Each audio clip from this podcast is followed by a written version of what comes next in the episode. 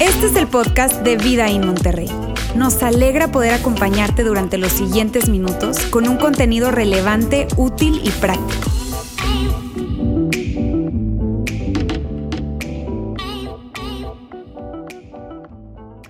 Gracias por acompañarnos el día de hoy aquí en Vidaín. Estamos felices de tenerlos aquí en el auditorio. Probablemente si estás conectado en nuestra transmisión online, quiero decirte, tú eres parte de la familia Vidaín. Muchísimas gracias por conectarte.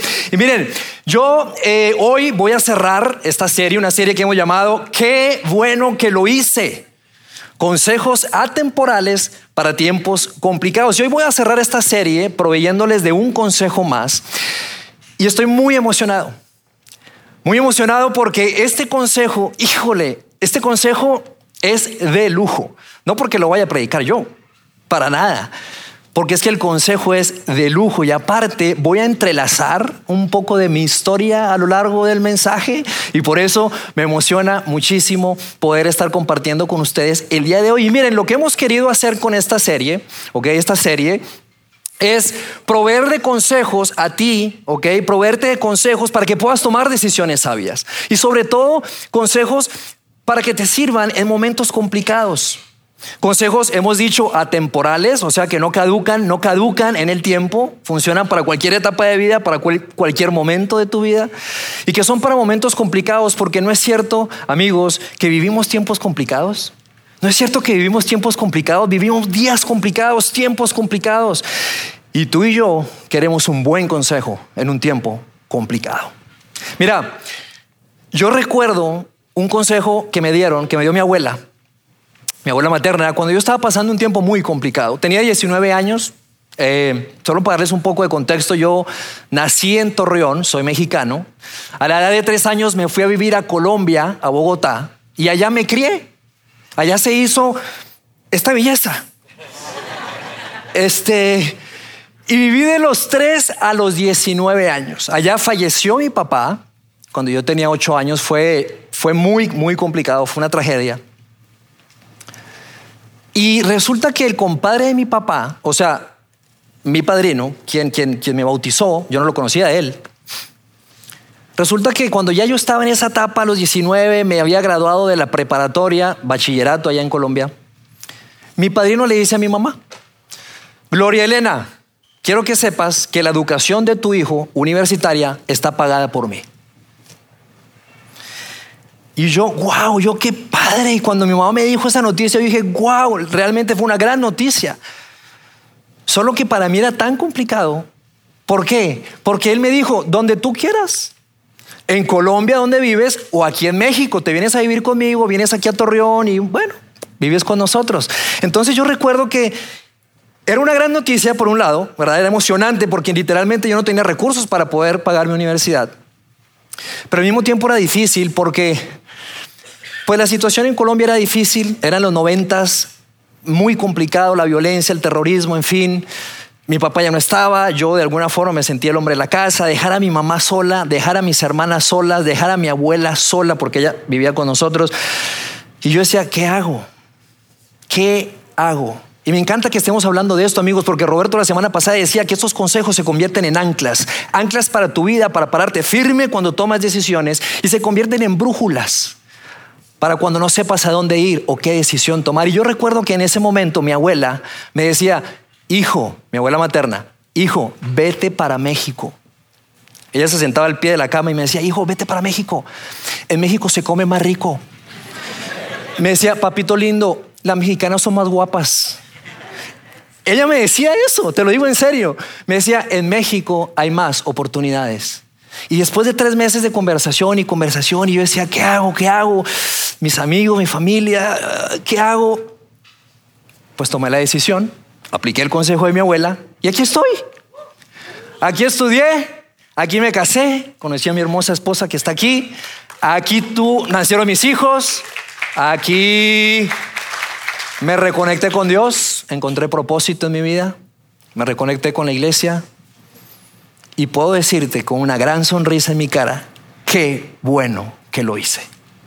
Qué bueno que lo hice, qué bueno que tomé el consejo de mi abuela. Y yo estoy seguro que tú tienes alguna historia similar, ¿no es cierto? Tú tienes una historia similar. Y lo que hemos hecho amigos entonces es compartirte estos consejos durante tres semanas. La primera semana hablamos de entender que la vida está conectada, ¿ok?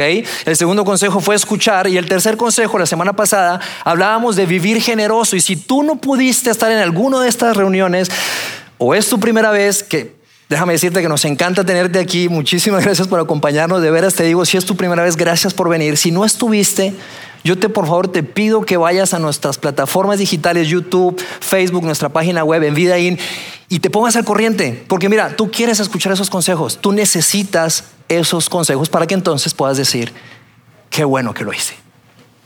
Ahora hoy vamos a hablar de otro consejo. Y amigos, este consejo tiene la particularidad de ayudarte a vivir en libertad. Si tú aplicas este consejo en tu vida, tú vas a poder caminar ligero, estar libre. Si no lo aplicas, literalmente vivirás esclavizado. Y tú no quieres vivir de esa forma, ¿no es cierto? Tú no quieres vivir esclavizado de nada y de nadie. Nadie quiere vivir la vida esclavizado. Así que el consejo de hoy, amigos, es el siguiente perdonar. El consejo de hoy es perdonar. Y mira, yo no sé qué relación tengas tú con esta palabra, no sé. Probablemente tú escuchas esta palabra y, ya se te está como que un poco removiendo el estómago, probablemente sientas enojo, tensión, probablemente tú digas, eh, no quiero hablar del tema, no quiero ni siquiera escuchar del tema, o no, probablemente tú digas, yo estoy tranquilo con el tema del perdón, yo creo que se me facilita incluso perdonar a personas, es curioso, hay personas que se les facilita perdonar a otros, pero qué difícil, les cuesta muchísimo perdonarse a sí mismos. Y mira, independientemente de tu relación con esta palabra o de tu inclinación a perdonar o no, todos aquí tenemos algo en común. Y lo que tú y yo tenemos en común es que podemos elegir. Tú y yo tenemos la libertad, la oportunidad, el privilegio de elegir perdonar o no hacerlo. Y la buena noticia que yo te tengo el día de hoy es que si tú eliges perdonar, como te digo, vas a poder vivir en libertad. Mira, tú y yo, seamos honestos, amigos, tú y yo en algún momento vamos a ofender a alguien. ¿Sí o no? En algún momento vamos a ofender a alguien o en algún momento te van a ofender a ti. De hecho, tú y yo ya hemos estado en algún lado de la ofensa. En algún lado. Tal vez en tu caso fue que tu papá fue muy crítico contigo en tu infancia y creciste herido. Probablemente en tu lugar fue que alguien en la escuela o en tu trabajo saboteó un proyecto, ese proyecto que tú tanto amabas y lo saboteó de alguna forma. O probablemente tú estás acá y tú dices, ¿sabes qué? Yo presté un dinero y ese dinero nunca llegó. Y tienes tanto dolor y tienes tanto enojo y tienes tanto rencor con esa persona. O probablemente tú estás acá y te engañaron, te fueron infiel. Estás acá y dices, no se vale. ¿Por qué me fueron infiel? Y probablemente esa persona que te fue infiel, ese hombre, no solo, no te, solo te fue infiel, sino que no se hace a cargo de tus hijos, financieramente hablando. No sé cuál es tu historia, no conozco tu historia, no sé cuál es tu historia. Pero tú y yo hemos sido ofendidos y de alguna forma hemos cargado con esas ofensas Hemos, hemos, hemos cargado con esas heridas anchas, profundas que duelen y las hemos traído y hemos viajado con ellas, ¿ok? Por mucho tiempo, en algunos casos, por mucho tiempo y entre más tiempo pasa, más pesada se siente. Más pesado se siente el rencor, el resentimiento, el odio, el enojo, la frustración, la impotencia, la ansiedad, la depresión. Y no queremos, en el fondo nosotros no queremos vivir de esa manera, pero ahí estamos. Ahí estamos. Entonces, amigos, el tema del perdón es, te digo, es, este, este consejo es de lujo. Y alrededor del perdón hay ciertos mitos, hay ciertos mitos, o sea, mitos son creencias equivocadas que existen alrededor del perdón y, que yo quiero compartir hoy contigo porque de alguna forma estos mitos se convierten, te digo, son creencias equivocadas que se convierten como, como en, cosas que se interponen en nuestro camino hacia el perdón, son como, como, como a veces nos confunden, de hecho, se convierten con piedritas en el zapato que nos impiden perdonar. Y yo quiero hablarte de cuatro mitos rápidamente el día de hoy. El primer mito es el siguiente. No, mira, perdonar no borra la memoria. Perdonar no borra la memoria de eso que ocurrió. Perdonar no elimina las consecuencias. Es un mito. Ahí están. Y ahí van a estar las consecuencias. No las elimina. Perdonar no restaura la confianza. No necesariamente restaura la confianza. Puede que el comportamiento de esa persona que te engañó cambie, pero no necesariamente restaure la confianza contigo. Perdonar no siempre acaba en reconciliación. Y no es necesario, no es necesariamente que tú y yo tengamos que perseguir una reconciliación para poder decidir perdonar. Son mitos. Y cuando tú ves esta lista, tú dices, ¿y entonces? Y entonces, o sea, si el perdón no borra la memoria, no elimina las consecuencias, no restaura la confianza, no siempre acaba en reconciliación, entonces, ¿de qué sirve perdonar? ¿Cuál es el beneficio? Amigos, el beneficio es que el perdón libera. El perdón libera. Y no importa lo que te hayan hecho, no importa lo que te hayan hecho o hayas hecho es posible perdonar. Mira, hay una historia que me encanta. Hay una historia en la Biblia, en, el primer libro de la Biblia que se llama Génesis, y es la historia de José. Probablemente muchos de ustedes la conocen. José, si no la conoces, déjame hacer un resumen muy resumido, ¿ok? Porque va desde el capítulo 37 hasta el 50, 13 capítulos. De hecho, si tú estás pensando, oye, ¿qué libro leo? Lee esa historia. Génesis del 37 al 50, te lo digo en serio, es emocionante esa historia. Te mantiene enganchado al filo, ahí te mantiene enganchado. ¿Y qué va a pasar? ¿Y qué va a pasar? ¿Y qué va a pasar? Léelo. Mira, José, José era el hijo de Jacob. José tenía dos hermanos, doce. Jacobcito le.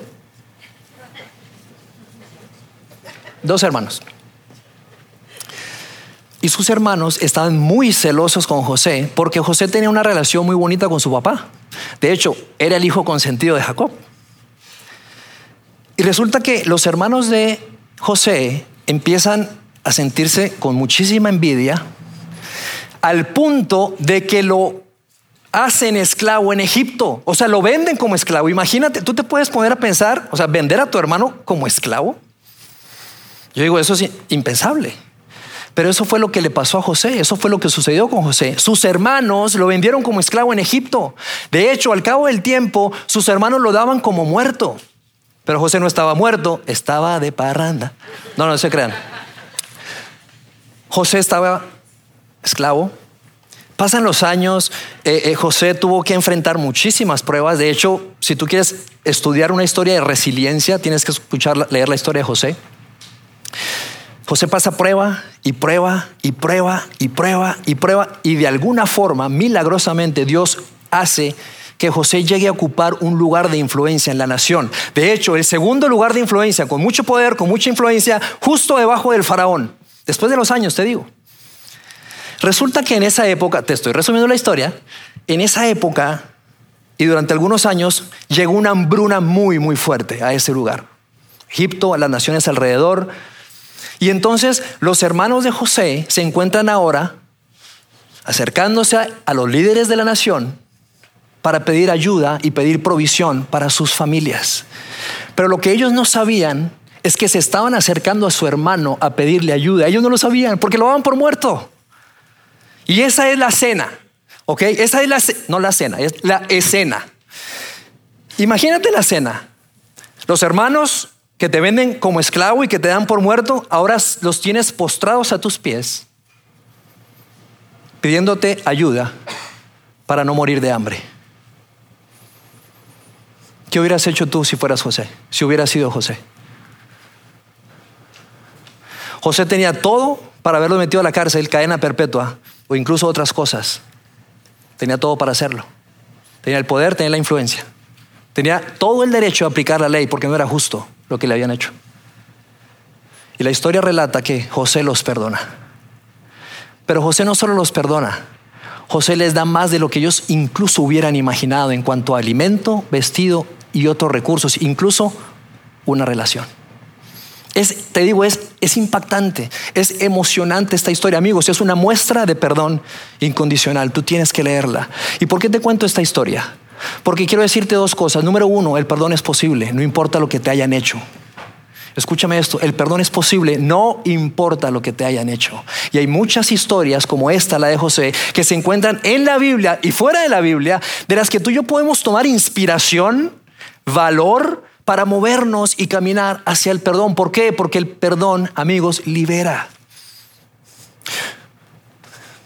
Tú y yo vamos a ofender en algún momento vamos a ser ofendidos y lo que sucede con tus palabras, tus acciones, tus actitudes que ofenden a otros, pues precisamente eso es lo que pasa, que tus acciones y palabras crean ofensas.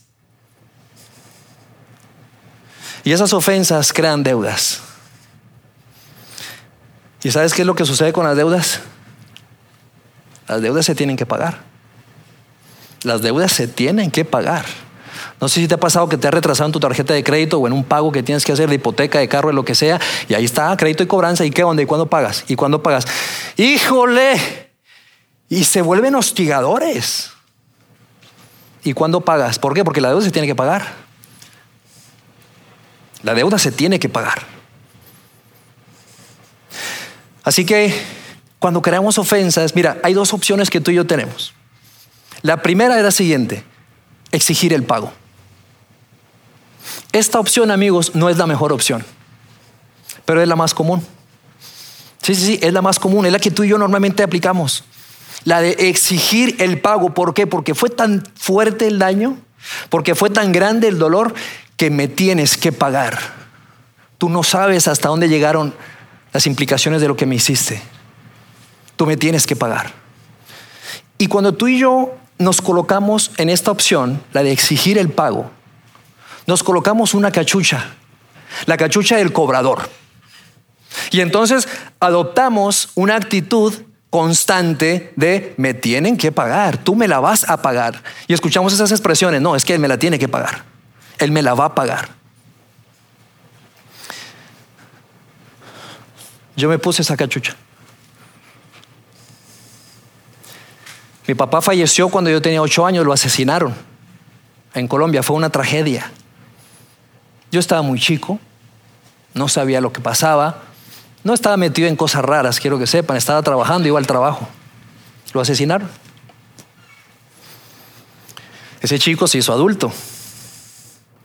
Y a medida que me hice adulto, quise entender quién lo había matado y por qué lo habían matado. ¿Por qué me habían robado a mi papá? ¿Por qué? Un hombre tan bueno, con valores de fe, Pero no tan solo crecí queriendo saber quién había matado a mi papá y por qué, sino que también empecé a querer entender por qué la empresa para la que trabajaba y que falleció en horas de trabajo, no le dio un quinto a mi mamá para ayudarle económicamente en ese momento. Una mujer de 30 años, viuda y con tres hijos. Yo no entendía dónde quedó la compasión, y crecía el coraje dentro de mí, crecía el enojo dentro de mí con la cachucha de cobrador y entonces dije, vamos a investigar, alguien tiene que pagar. Mamá, vamos a meter abogados. Y me metí y me metí y me metí y me metí. Abogados, demandas, viajes, frustraciones. Abogados nos daban esperanza, ya habían pasado 20 años. No, claro que sí, sí se puede, esto, esto, esto, esto no estuvo bien.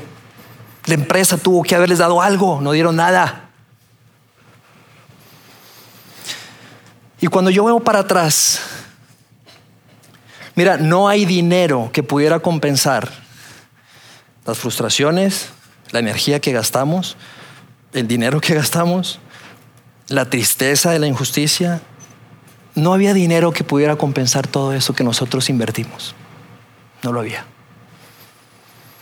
Porque cuando tú y yo exigimos el pago, hay mucho desgaste y poco fruto. Pero hay una segunda opción.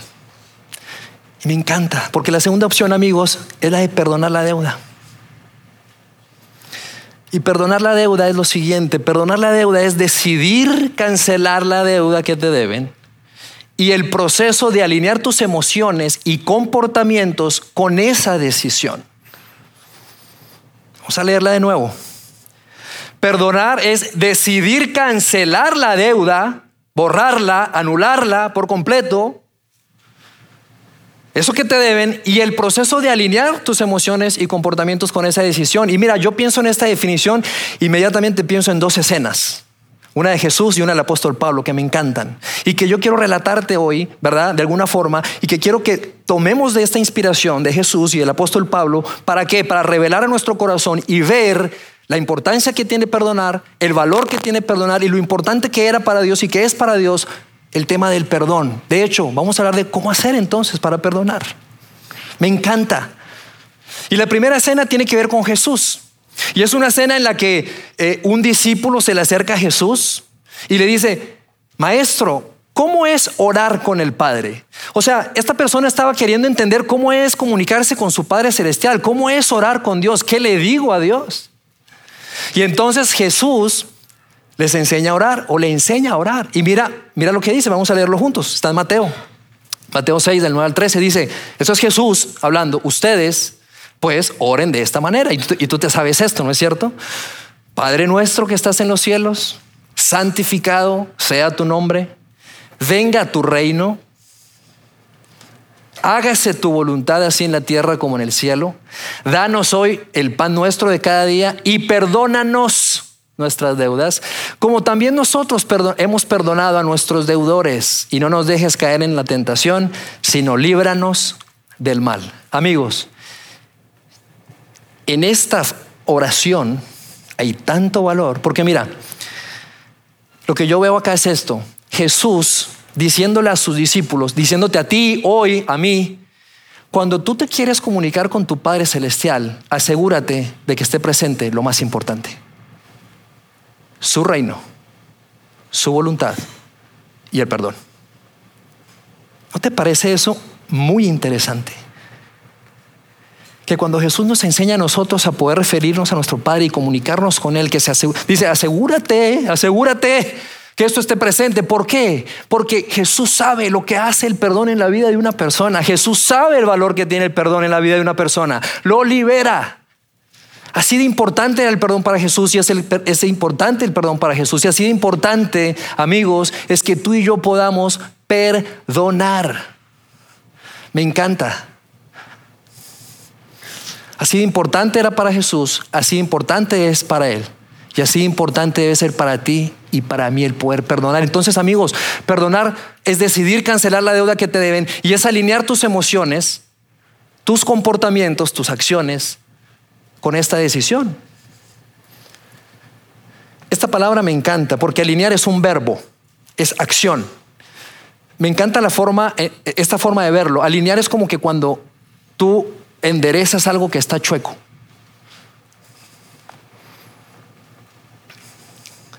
Y muchas veces nosotros queremos invertir el proceso. Nosotros queremos estar listos emocionalmente para decidir perdonar. ¿Te ha pasado? Probablemente estés viviendo eso. Y entonces tú y yo decimos, es que todavía no estoy listo para perdonar. Es que todavía no estoy lista para perdonarlo es que tengo tanto enojo, es que tengo tan, tanto rencor, que no estoy listo para perdonar. El tema es que pasa un año, pasan dos años, han pasado tres años, han pasado cuatro años, han pasado cinco años y tú sigues diciendo, no me siento listo ni lista para perdonar. Lo que tú no sabes, si te encuentras en esa situación, lo que tú no sabes es lo siguiente. Cada vez que retrasas la decisión de perdonar, te estás alejando cada vez más de estar preparado para tomarla. Híjole, me encanta esta frase. Pueden ponerle aquí Roberto Bautista. Él me la dio. Tuiteanle ahí. Vamos a leerla otra vez. Cada vez que te retrasas, cada vez que retrasas la decisión de perdonar, te estás alejando cada vez más de estar preparado para tomarla. Yo sé que tú estás lidiando con algo ahorita, con una herida, con un dolor. Te digo, probablemente es profundo, es ancho, ha pasado mucho tiempo probablemente o poco, no sé. Y amigos, con esto, con todo esto que yo les estoy diciendo, pareciera como que yo soy el rey del perdón. No, no, no, no, para nada. Yo quiero reconocer algo, que el perdón no es fácil y que el perdón no es negación. Esto es importante amigos, el perdón no es negación. De hecho, aceptar y soltar es parte fundamental del perdón. El perdón no es negación. A veces pensamos, es que no se merece mi perdón, pero es que no se trata de que se lo merezca. Se trata de que te liberes. No se trata de que se lo merezca. Se trata de que te liberes, porque Dios quiere que te liberes. Y puede ser, amigo, mira esto, puede ser que tú nunca recibas un lo siento de esa persona, puede ser que nunca llegue. Puede ser incluso que esa persona no dimensione el daño que te ha hecho. Puede ser que eso no ocurra. Puede ser que eso nunca ocurra, amigos, que esa persona llegue, se acerque y te diga lo siento, te llame y te diga lo siento. Puede ser que no ocurra, pero déjame decirte algo. Si tú estás esperando eso, mira, esto es lo que tú estás haciendo, colocándote unos grilletes en tus manos y haciéndote prisionero, prisionera de esa persona. Si tu liberación, si tu liberación depende de lo siento de otro, te estás colocando unos grilletes y te estás haciendo prisionero. Y por favor, amigos, no hagamos eso. Con todo mi corazón te lo quiero decir. No hagamos eso. No le entregues tanto poder a esa persona. No lo hagas. No hagamos eso. Perdonar no es fácil. Perdonar, amigos, no es negación.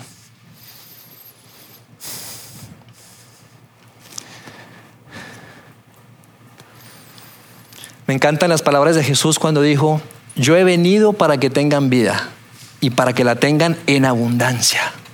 No para que vivan en esclavitud. Y esa abundancia la encontramos en Jesús y esa abundancia depende, amigos, mucho del perdón. La verdad. Así que perdonar no es algo fácil, perdonar no es negación y perdonar no es algo que se hace una vez, es un proceso. Y me encanta esta frase del doctor Martin Luther King. Me encanta, miren esto. El perdón no es un acto ocasional, es una actitud constante. ¿Sabes por qué el perdonar es una actitud constante? Porque el perdonar significa esto, recordar lo que Dios hizo por ti a través del sacrificio de Jesús en la cruz para liberarte. Me encanta. Y la segunda escena, te decía eran dos escenas, Jesús, ¿verdad? Y Pablo. Mira, Pablo estaba en la cárcel. De hecho, estaba ahí inmerecidamente, lo habían acusado falsamente. Y estando en la cárcel, escribe una carta a una iglesia que está en Éfeso. La carta se llama Efesios. Y yo quiero que, que, leamos juntos lo que Pablo escribe estando en la cárcel, sufriendo. Miren lo que dice Pablo.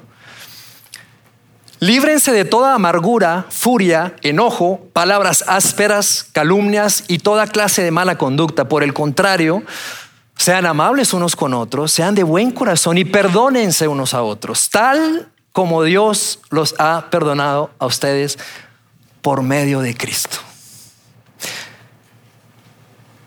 Lo que Pablo está diciendo, y esta es la idea principal de este texto, es esto. Personas perdonadas perdonan. Las personas perdonadas perdonan. Y Pablo nos está diciendo, mira, necesitas comprender que Dios ya te perdonó. Pablo nos está diciendo, necesitas comprender, y miran, probablemente tú estás hoy acá y tú necesitas recordar esto. O probablemente tú estás acá y tú necesitas escuchar esto porque no lo sabes. Me encanta que estemos hablando de esto y yo, yo te, te digo algo, yo me siento honrado, privilegiado de poder compartir contigo esto. Pablo diciéndonos, tú necesitas comprender que Dios ya te perdonó, que Dios te liberó, que Dios canceló la deuda contigo, no importa lo que hayas hecho. Fer, no sabes lo que hice, es que lo que yo hice no necesito saberlo, no necesito conocerlo. Quiero decirte algo, Dios ya te perdonó, entregó a su Hijo Jesús, lo más preciado, que muriera en la cruz y por su sangre tú fueras perdonado, eres libre, no te condeno.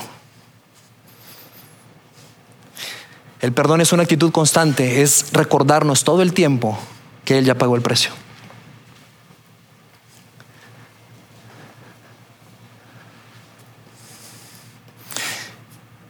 Perdonarnos es recordar esta pregunta.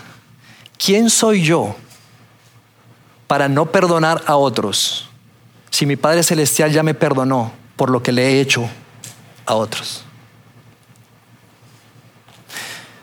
La buena noticia es que, aunque somos pecadores, Él ya pagó el precio y Él ya nos liberó. No importa lo que hayas hecho y me encanta, las personas perdonadas perdonan. No importa lo que hayas hecho.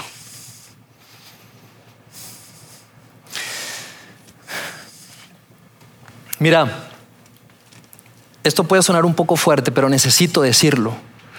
Eso que Dios hizo en la cruz, perdón, eso que Dios hizo a través de su Hijo en la cruz por ti, también lo hizo por la persona que te ofendió. Lo que Dios hizo a través del sacrificio de su Hijo en la cruz para perdonarte, también lo hizo por la persona que te ofendió. Híjole, qué increíble. Y no hay nada, amigos, que tú no puedas perdonar. No hay nada que no puedas perdonar cuando comprendes, recibes y abrazas el perdón de Dios para tu vida. Yo sé que no es fácil, pero amigos, el perdón no se trata de nosotros, se trata de lo que Dios hizo por nosotros.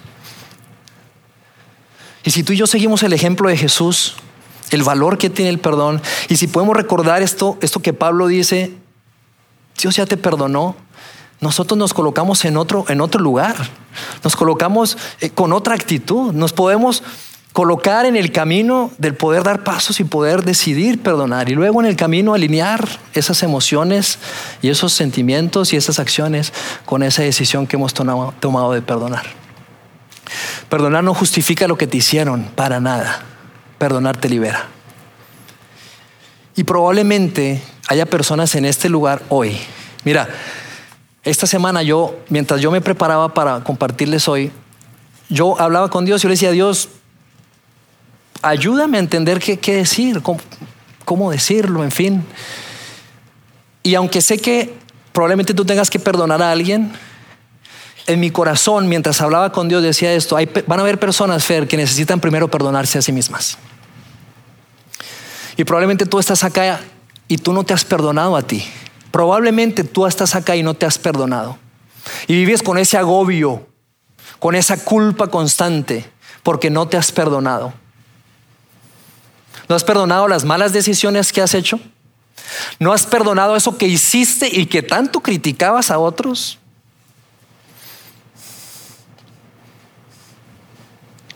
No estás solo. No eres el único. Yo también he estado ahí. Hace 17 años yo me encontraba caminando lejos de Dios. Si Dios está allá, yo estaba caminando hacia allá. Bastó una noche, una relación sexual con una mujer desconocida para que naciera una niña, mi hija, Fernanda. Tiene 16 años y no tengo una relación con ella al día de hoy. No hay tiempo para explicarte las razones.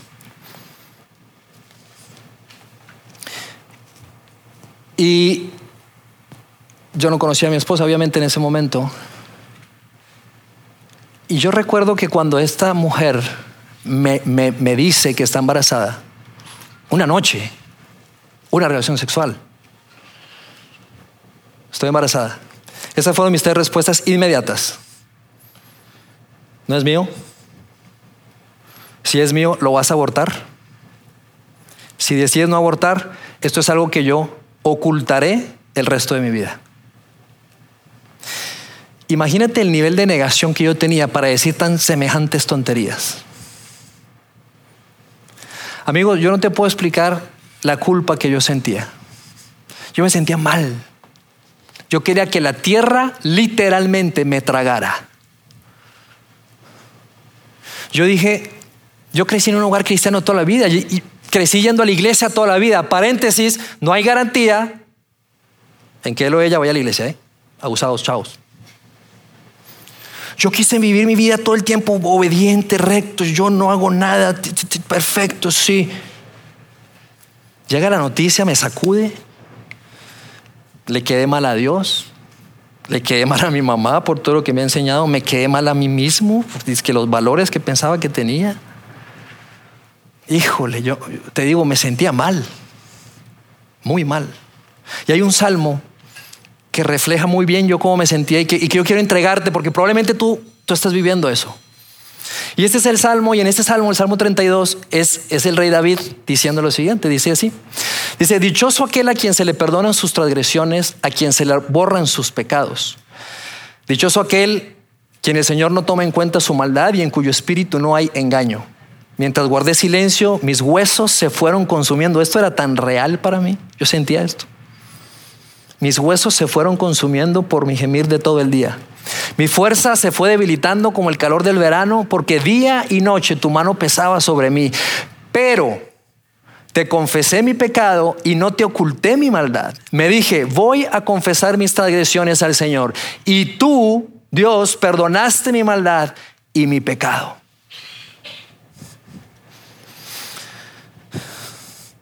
Yo quiero entregarte esto a ti si tú estás experimentando algo similar.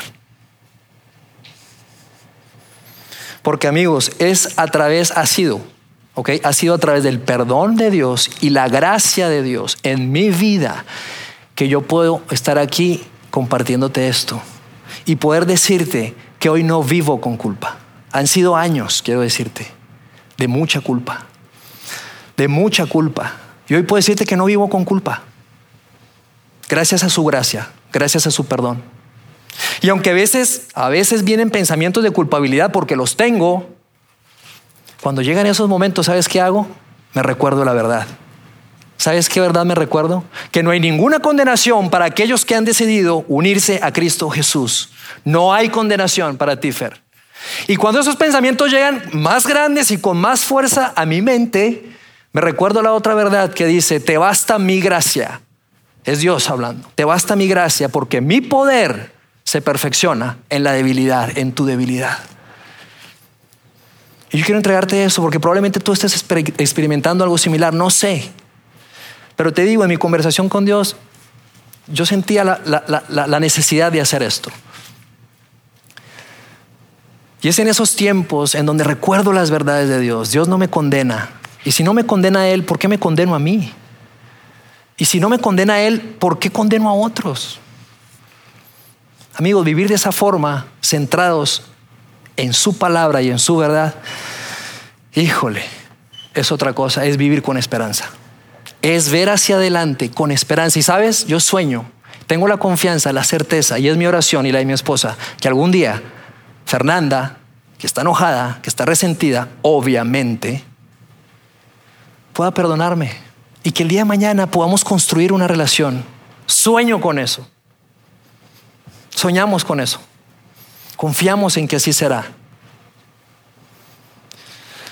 La pregunta obligada para hoy es, ¿a quién debes perdonar? ¿A quién debes perdonar? ¿Te debes perdonar a ti? ¿Debes perdonar a otra persona? O probablemente simplemente necesitas abrazar el perdón de Dios y empezar a experimentar su paz. No hay nada, nada que no puedas perdonar cuando recibes el perdón de Dios. Nada. No hay nada. Así que hoy amigos, este era el consejo. Yo quiero pedirte que lo hagas y que lo apliques, porque es en la aplicación del consejo que entonces podrás decir, qué bueno que lo hice. Oramos. Dios, muchísimas gracias.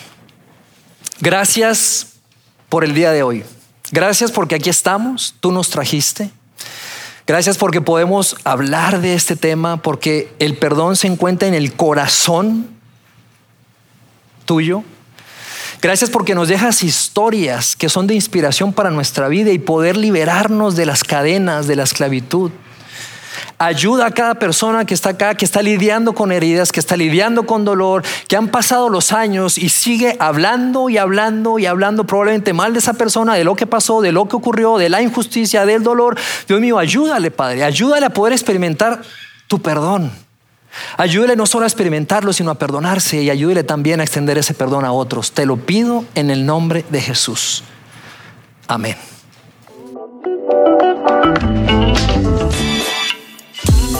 Sigue conectado a los contenidos de Vida en Monterrey a través de nuestro sitio web y de las redes sociales. Muy pronto estaremos de vuelta con un nuevo episodio.